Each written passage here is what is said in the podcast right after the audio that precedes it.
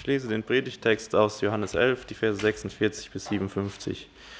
Etliche aber von ihnen gingen zu den Pharisäern und sagten ihnen, was Jesus getan hatte.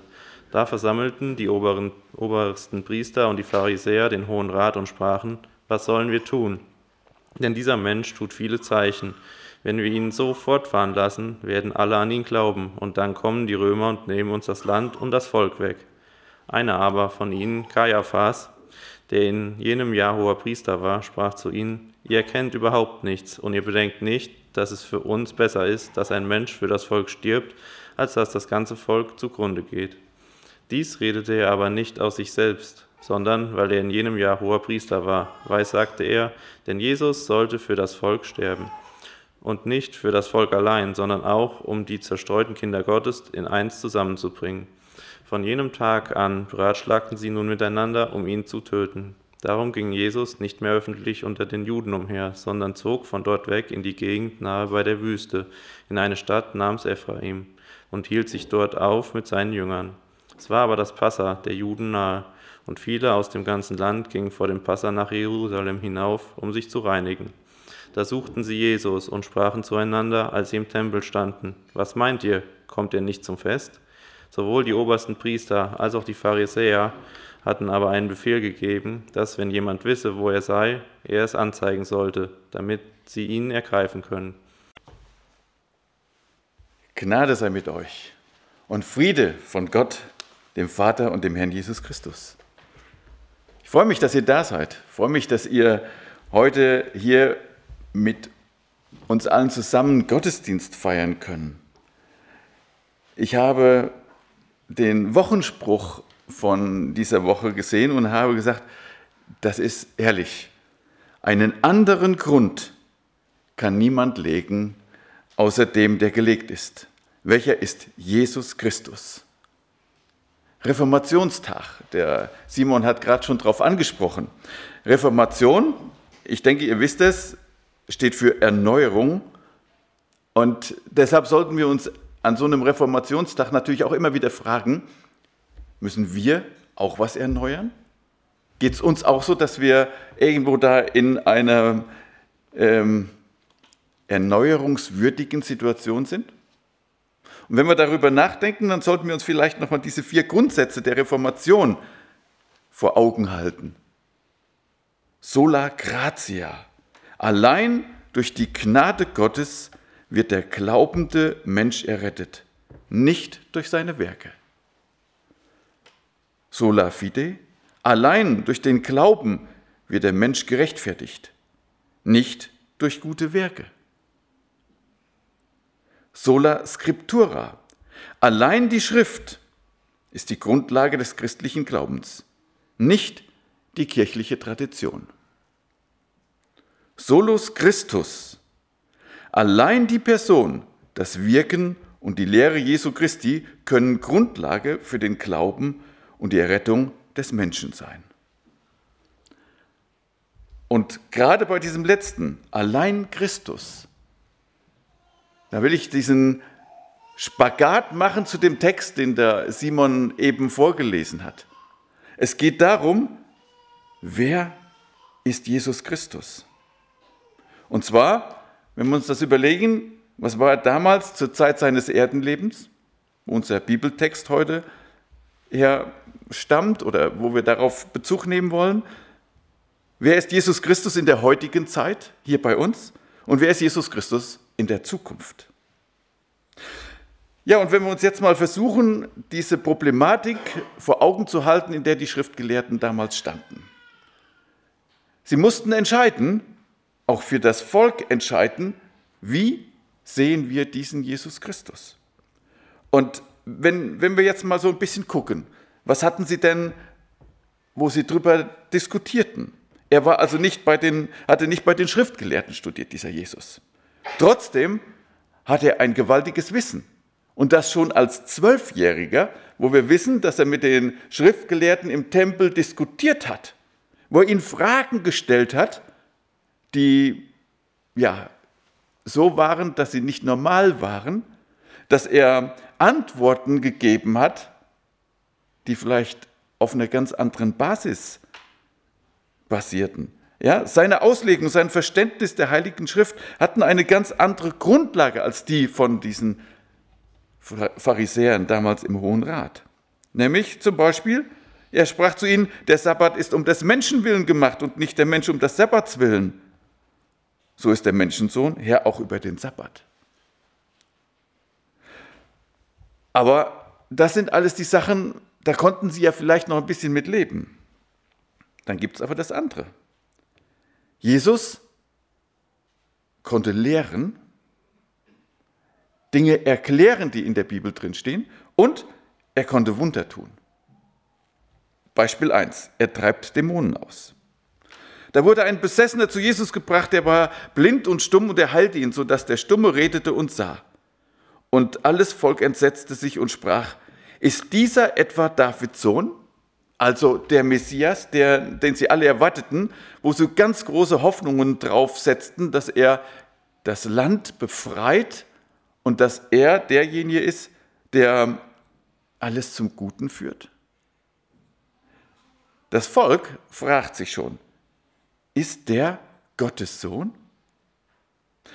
Und dann Beispiel 2, die Heilung des Blindgeborenen, haben wir jetzt vor kurzem hier gehört. Das ist verwunderlich, dass ihr nicht wisst, woher er ist. Und er hat meine Augen aufgetan, sagt der Blindgeborene, nachdem er geheilt ist, zu den Schriftgelehrten. Wir wissen, dass Gott die Sünder nicht erhört, sondern den, der gottesfürchtig ist und seinen Willen tut, den erhört er. Von Anbeginn der Welt hat man nicht gehört, dass jemand einen Blindgeborenen die Augen aufgetan habe. Wäre dieser nicht von Gott, könnte er nichts tun. Also auch wieder, hallo, er muss es doch sein, oder? Beispiel 3. Die Auferweckung des Lazarus. Und diese Auferweckung des Lazarus, das ist eine Sache, wer alles andere versucht hat abzulegen und zu verdrängen, hier konnte man nicht mehr davon wegsehen. Zum Leben erwecken, das musste jedem klar sein und das ist auch uns heute klar, kann nur derjenige, der wirklich Gott ist. Ähm, Beispiel aus der Bibel vielleicht mal eben. Ihr erinnert euch an die zehn Plagen in Ägypten äh, zurück. Ja? Die Zauberer von den Ägyptern, die konnten sehr viele Wunder, die, die Mose und Aaron brachten, konnten sagen, oh, das schaffen wir auch. Der Stock kann auf einmal kriechen, ja, und äh, was weiß ich. Aber wisst ihr, wo es aufhört? wo sie nicht mehr mit können, als der Staub zu Mücken wird. Nämlich aus Materie Leben schaffen. Und da sagen diese äh, Zauberer, das ist der Finger Gottes. Sie haben keine Möglichkeit, das zu tun. Also dem Satan als demjenigen, dem Gegenspieler, der ist nicht in der Lage, Materie zum Leben zu bringen. Und ich weiß, dass auch unsere Wissenschaftler, die so daran arbeiten, diesen mit Urknall und allem Mögliche, das Leben zu erklären, dass sie nicht in der Lage sind, noch nicht mal einen Einzeller zu kreieren, der lebt. Es geht nicht. Leben schaffen kann nur Gott. So, und jetzt, dieser Lazarus war vier Tage begraben. Er stinkt schon, heißt es. Woher wussten Sie das? Ich bin mit meiner Frau in Israel gewesen. Ähm, ihr seht das, das war eine unterirdische Grabkammer. Die haben wir besucht, weil wir jemanden dabei hatten, der ist Archäologe und der hat uns dann in Stellen geführt, wo sonst keiner hinkam. Und ja, das war in so einer Art Kloster in Jerusalem. Und dann sagt er hier, ihr könnt alle mal mit da reingehen und gucken. So war das damals. Da wurde in einen Stein, ja, praktisch wie so ein, so ein, so ein Trog, hätte man heute gesagt, ausgearbeitet. Und da wurde eine Leiche reingelegt. Ein Toter. Und ich weiß nicht, ob ihr euch das bewusst ist, in dem Nahen Osten ist es ja so, dass man die Menschen eigentlich spätestens innerhalb 24 Stunden beerdigen muss. Und wenn man dann den Toten in dieser Gruft abgelegt hatte, dann ist man die ersten Tage regelmäßig hingegangen und hat geguckt, hat er sich wieder bewegt? Ist er vielleicht nur scheintot gewesen? Oder ist er wirklich tot? Und das hat man drei Tage lang gemacht. Und in diesen drei Tagen konnte man natürlich dann auch schon riechen, dass derjenige tot war. Und so konnte man sich dann ganz sicher sein, nach vier Tagen, da ist nichts mehr, da kann nichts mehr sein. Wenn jemand vier Tage tot da liegt, dann kann er nicht wieder auf einmal lebendig werden. Und dann ging man hin und nahm, wenn dann diese Leichnam komplett verwest war, ähm, die Knochen und legte die unter diesen Tisch. Und ihr seht es hier, ja, da sind die dann gesammelt. Und das kann man halt heutzutage noch genau sehen. So, also jetzt müssen wir feststellen, die Pharisäer damals, die mussten auch genau das zur Kenntnis nehmen. Jesus hat denjenigen, der schon tot war, zum Leben auferweckt. Und erstaunlicherweise, Simon hat das jetzt gerade nicht mehr vorgelesen, aber in dem letzten Vers, den wir, den der Christoph letzte Woche als letztes behandelt hat, da stand drin, viele Juden glaubten an ihn. Warum? Weil er ein solches Wunder tat, was nur Gott tun kann. Einen Toten, der wirklich definitiv nachweislich tot war, zum Leben erwecken. Also Jesus ist etwas ganz Besonderes. Und man merkt hier, er spricht das Volk an, die, das Volk jubelt ihm zu, das Volk fühlt sich verstanden, er will sich nicht bereichern, weder mit Ansehen noch mit Geld, noch mit Macht, noch mit irgendetwas anderem wie viele andere dieser äh, führenden Personen damals. Und dementsprechend mussten sie jetzt einfach eine Entscheidung fällen. Ist er der verheißene Messias? Und wenn sie da gesagt hatten, ja, Jesus ist dieser Messias, auf den wir warten. Dann hätten sie ihn unterstützen müssen, dann hätten sie ihm dienen müssen, dann hätten sie ihm helfen müssen, dieses Reich Gottes aufzubauen. Wollten sie das? Oder gab es da doch noch die Bedenken? Die Bedenken, dass Jesus ja alles mögliche andere machte. Aber wenn nein, dann müssten sie ihn bekämpfen dann mussten sie Jesus als einen Mitarbeiter des Teufels einstufen. Ich weiß nicht, ob ihr dieses Belzebub das schon mal gehört habt. Wir haben einen Text aus dem Matthäus, wo man versucht, genau das in diese Richtung zu drücken. Und alles Volk entsetzte sich und sprach, dies ist dieser etwa Davids Sohn? Aber als die Pharisäer das hörten, sprachen sie, dieser treibt die Dämonen nicht anders aus als durch Belzebul, den Obersten der Dämonen. Also, mit anderen Worten, die Israeliten damals haben überhaupt nicht bezweifelt, dass Jesus diese Wunder alle getan hat. Und ihr könnt alles nachlesen, ja, auch hin zu, zu Josephus Flavius, diesem, diesem Schreiber, der damals die Geschichte aufgeschrieben hat. Es wurde nie bezweifelt, dass Jesus diese Wunder getan hat. Die Frage war einfach, wieso konnte er das tun? Und da gab es einfach die zwei Möglichkeiten. Entweder er ist von Gott gesandt, wie gesagt, und dann mussten sie ihm dienen, ihm zur Ehre verhelfen und alles Mögliche. Oder sie versuchen es auf diese Schiene zu schieben. Nein, das ist alles äh, Magie.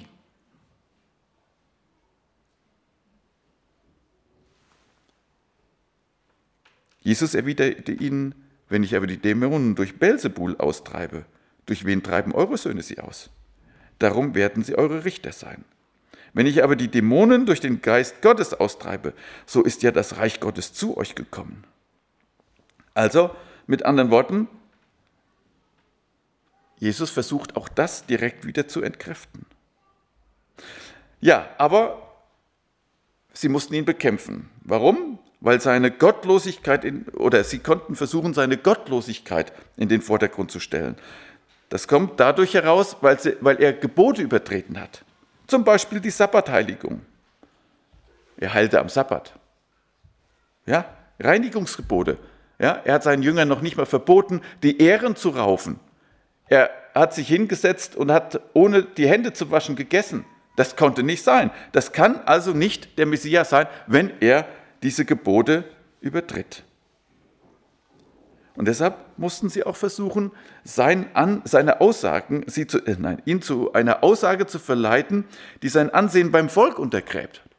Und deshalb ist ja zum Beispiel das, wo Jesus da die Ehebrecherin hingestellt kriegt. Herr, richte du, sag, was du möchtest.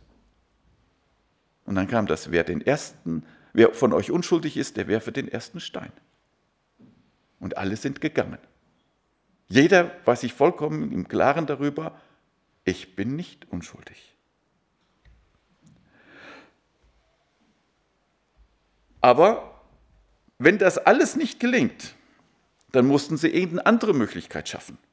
Sie mussten ihn aus dem Verkehr ziehen, ins Gefängnis stecken. Hatten sie bei Johannes dem Täufer ja auch hingekriegt.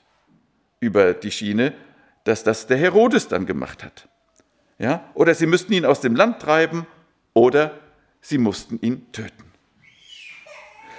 Ja, und dann kommt dieser Text, den der Simon eben auch schon vorgelesen hat. Das oberste Gericht, der Sanhedrin, die oberste jüdische religiöse und politische Instanz und gleichzeitig das oberste Gericht musste entscheiden. Da versammelten sich die hohen Priester und die Pharisäer, versammelten die Priester und die Pharisäer den Hohen Rat und sprachen, was tun wir? Dieser Mensch tut viele Zeichen. Wie ich schon sagte, ja, diese Zeichen lassen sich nicht wegdiskutieren. Die sind einfach passiert und es gibt so viele Zeugen dafür, dass das passiert ist. Ja? Wenn ihr dabei gewesen wärt bei der Brotvermehrung, ja, dann wusstet ihr vorher, guck mal hier, der, der, das sind wirklich nur zwei Fische und fünf Brote. Ja? Und auf einmal werden 5000 Männer satt und zusätzlich noch die Frauen und Kinder. Das lässt sich doch nicht irgendwo nur träumen von so vielen Leuten. Also es war ganz klar, der tut viele Zeichen. Lassen wir ihn gewähren, dann werden sie alle an ihn glauben. Und dann? Und dann kommen die Römer und nehmen uns den Tempel und das Volk. Also sie hatten Angst, wenn auf einmal alle diesem Messias zujubeln. Dann wird das von den Römern als ein Aufstand gewertet gegen ihre eigene Macht. Und das wusste man, die Römer fackeln nicht lange. Wenn es einen Aufstand gibt, dann kommen die und da wird ein so, ja, wird so kräftig zugehauen, dass da kein Stein mehr auf dem anderen bleibt. Und wir haben genau das ja erlebt. 70 nach Christus ist genau das passiert. Da kamen die Römer und haben alles zerstört. Und wer heute an den Tempel geht, der sieht immer noch, wo diese dicken Steine runtergeworfen sind und ähm, wie dann alles durcheinander noch liegt.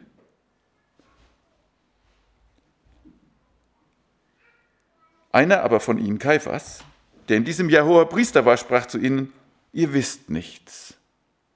Also, ihr habt ja eigentlich gar keine Ahnung. Ihr bedenkt auch nicht. Es ist besser für euch, dass ein Mensch sterbe für das Volk, als dass das ganze Volk verderbe. Ist das heute auch noch so? Eine für alle? Damals, das steht drin in der Bibel, der Johannes erinnert sich sehr deutlich daran, ähm, das sagt er nicht von sich aus, sondern das sagte er, weil er in diesem Jahr, also in diesem verhängnisvollen Jahr, hoher Priester war. Also der, der Kaiphas, der war nicht nur ein Jahr hoher Priester, sondern der war, glaube ich, 18 Jahre hoher Priester. Und, aber gerade in dieser Zeit, in diesem Jahr war er hoher Priester und deshalb weissagte er. Und überlegt mal, wenn, wenn damals diese Situation anders gewesen wäre, wenn Kaiphas nicht diese Aussage, diese Weissagung getätigt hätte, vielleicht wäre auf einmal der Hohe Rat dazugekommen und hätte gesagt, wir müssen doch an ihn glauben als Messias. Wir müssen ihn doch ehren und alles. Aber Gott steht über Zeit und Raum. Und Gott weiß genau, wie er den Menschen helfen möchte. Denn Jesus sollte sterben für das Volk. Und nicht nur für das Volk alleine, sondern auch, um die verstreuten Kinder Gottes zusammenzubringen. Wer ist gemeint? Alle, die an Jesus glauben, auch ihr heute hier. Jesus sagt, ich bin der Weg, die Wahrheit und das Leben. Niemand kommt zum Vater denn durch mich. Wurde ermöglicht durch diese Weissagung, die Greiffas als hoher Priester ja, hatte. Und von dem Tag an war es für sie beschlossen, dass sie ihn töteten. Und wo sie jetzt diesen Beschluss gefasst haben, mussten sie natürlich versuchen, diesen Weg dorthin zu planen. Also eine Belohnung aussetzen. Wer etwas zu diesem Aufenthaltsort beitragen kann, dass wir ihn fassen, der kriegt Geld. Ja? Die Freunde von Jesus versuchte man zu bestechen. Man versuchte das Volk aufzuwickeln den Römern in die Hände zu spielen. Und genau das haben sie alles hingekriegt. 30 Silberlinge für den Judas und er hat ihn verraten. Natürlich wissen wir nicht, was da noch alles hintersteckte, was in dem Kopf von dem Judas abgelaufen ist. Ob er eigentlich gedacht hatte, äh, ich will versuchen, Jesus aus der Reserve zu locken ja, dass er endlich auftritt als der König. Aber was er nicht wusste, es war noch gar nicht dran. Es ist besser für euch, dass ein Mensch für das Volk, äh, dass ein Mensch sterbe für das Volk, als dass das ganze Volk verderbe. Denn Jesus sollte sterben für das Volk und nicht für das Volk alleine, sondern auch um die verstreuten Kinder zusammenzubringen. Das war damals. Und wir dürfen auch heute genau darüber uns Gedanken machen. Wer ist denn Jesus Christus für uns heute? Damals ganz klar die Ablehnung. Es kann nicht sein und es darf nicht sein. Und heute? Glaube ich dem, was in der Bibel steht? Dass Jesus der Retter der Welt ist? Wenn nein, dann brauche ich mich nicht zu kümmern. Dann kann ich leben, wie ich will. Und der Paulus schreibt in dem 2. Korinther 15, wo er von der Auferstehung der Toten sagt oder redet, denn wenn die Toten nicht auferstehen, dann lasst uns essen und trinken, denn morgen sind wir tot. Lasst uns das Leben genießen. Ja? Was soll's denn? Und äh, wenn wir an den, den Salomo denken, liest nochmal durch die Sprüche und die Prediger. Der schreibt das ja auch. Ja? Es gibt nichts Neues unter der Sonne. Dann lebe ich hier nur in diesem Moment auf dieser Erde. Dann muss ich diesen Moment voll ausschöpfen. Dann muss ich jede Möglichkeit mitnehmen, um ja, glücklich zu sein, um das Leben zu genießen. Aber für jeden, der irgendwo mal was von der Bibel gehört hat, der muss mit dem Risiko leben, dass die Bibel doch wahr sein könnte und dass wir dementsprechend nach dem Tod bei Gott Rechenschaft ablegen müssen.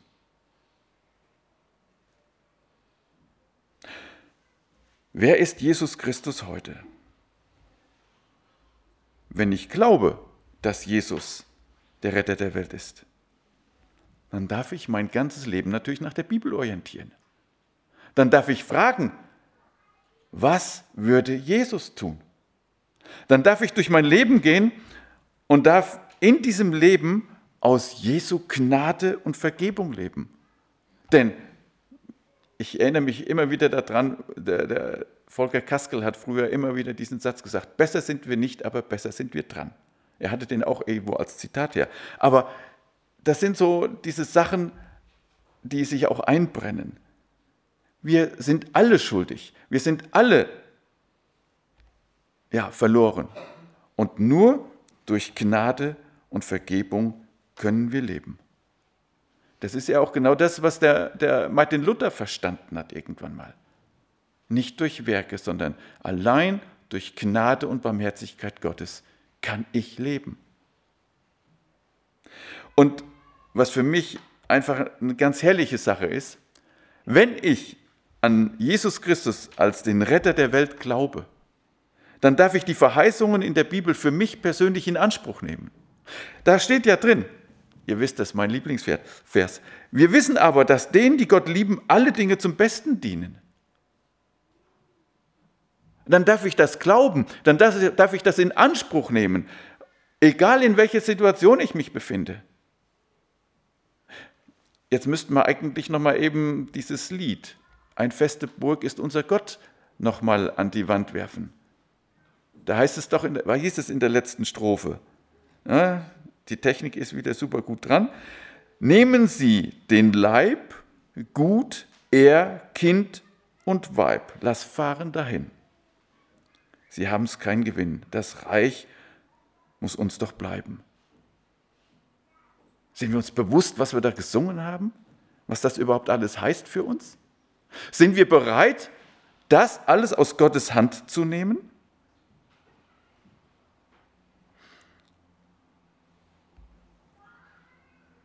Nee, weiter vorne. Such's mal. Ähm, sind wir bereit, alles, was wir sind und was wir haben, Gott anzuvertrauen? Ich denke, das ist schon eine riesengroße Frage, aber wenn wir daran glauben, dass Gott den Überblick hat, wenn wir daran glauben, dass Gott derjenige ist, der uns zum Ziel führt, dann dürfen wir einfach immer wieder diesen Schritt tun und sagen, ich will das glauben, dass denen, die Gott lieben, alle Dinge zum Besten dienen. Alle. Auch wenn ich krank werde.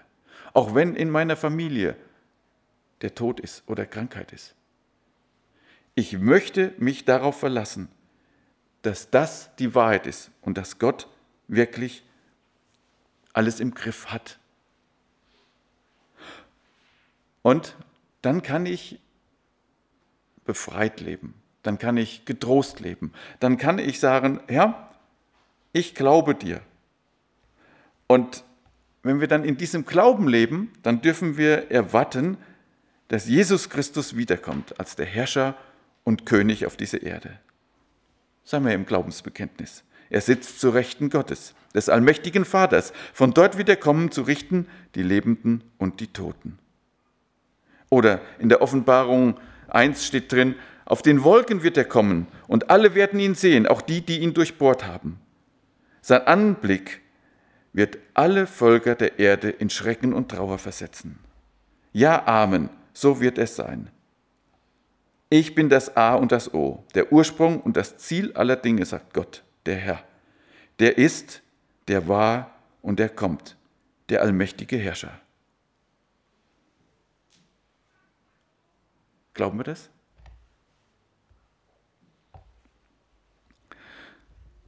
Jesus hat ja versprochen, wer an mich glaubt, der wird ewiges Leben bei Gott in der Herrlichkeit haben. Und wenn man das so als ein, ein Ziel vor Augen hat, ein, eine Herrlichkeit bei Gott, ohne Tod, ohne Tränen, ohne Krankheit, ohne Schmerzen. Ich denke, derjenige, der jung ist, der, der voller Freude im Leben steht und alles Mögliche ausprobiert, der macht sich kaum Gedanken über Tod, Krankheit und Schmerzen. Aber die, die jetzt gerade betroffen sind von Krankheit, die sind aber umso mehr daran, dass sie sagen, oh, was ist das herrlich.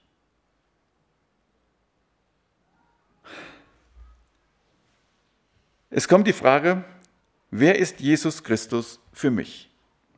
Ich habe noch von meinem Vater jetzt das Idea bekommen und da ist jetzt in diesem neuesten Idea 43 von diesem Jahr ein Auszug von einem Herr Hasselhorn ähm, von Luther lernen.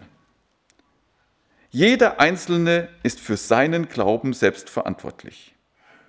Von Luther lernen, das könnte bedeuten, zu erkennen, dass wir für das verantwortlich sind, was in unserem Leben Gewicht hat.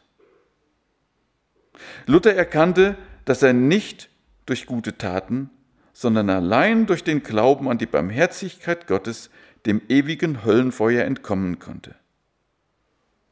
Wir haben selbst in der Hand, welche Bedeutung Christus in unserem Leben hat. Wer ist Jesus Christus für mich? Diese Frage ist das, wo wir uns immer wieder Gedanken drüber machen dürfen. Das ist immer wieder die Frage, die uns in unserem Alltag vor Augen steht. Wer ist Jesus Christus für mich? Jesus, der König und Herr, kommt wieder. Stell dich darauf ein, ihm zu begegnen. Und wenn wir an diesen Jesus Christus glauben, wenn wir ihn als den Herrn in unserem Leben haben, dann brauchen wir da keine Angst vorzuhaben. Dann dürfen wir voller Freude sagen, Herr, ich glaube, dass du wiederkommst. Und ich glaube dir, dass du mich erlöst hast, dass ich als Kind vom Vater sein kann. Und das ist die Zeit, wo wir uns darauf freuen dürfen. Lasst uns zusammen beten.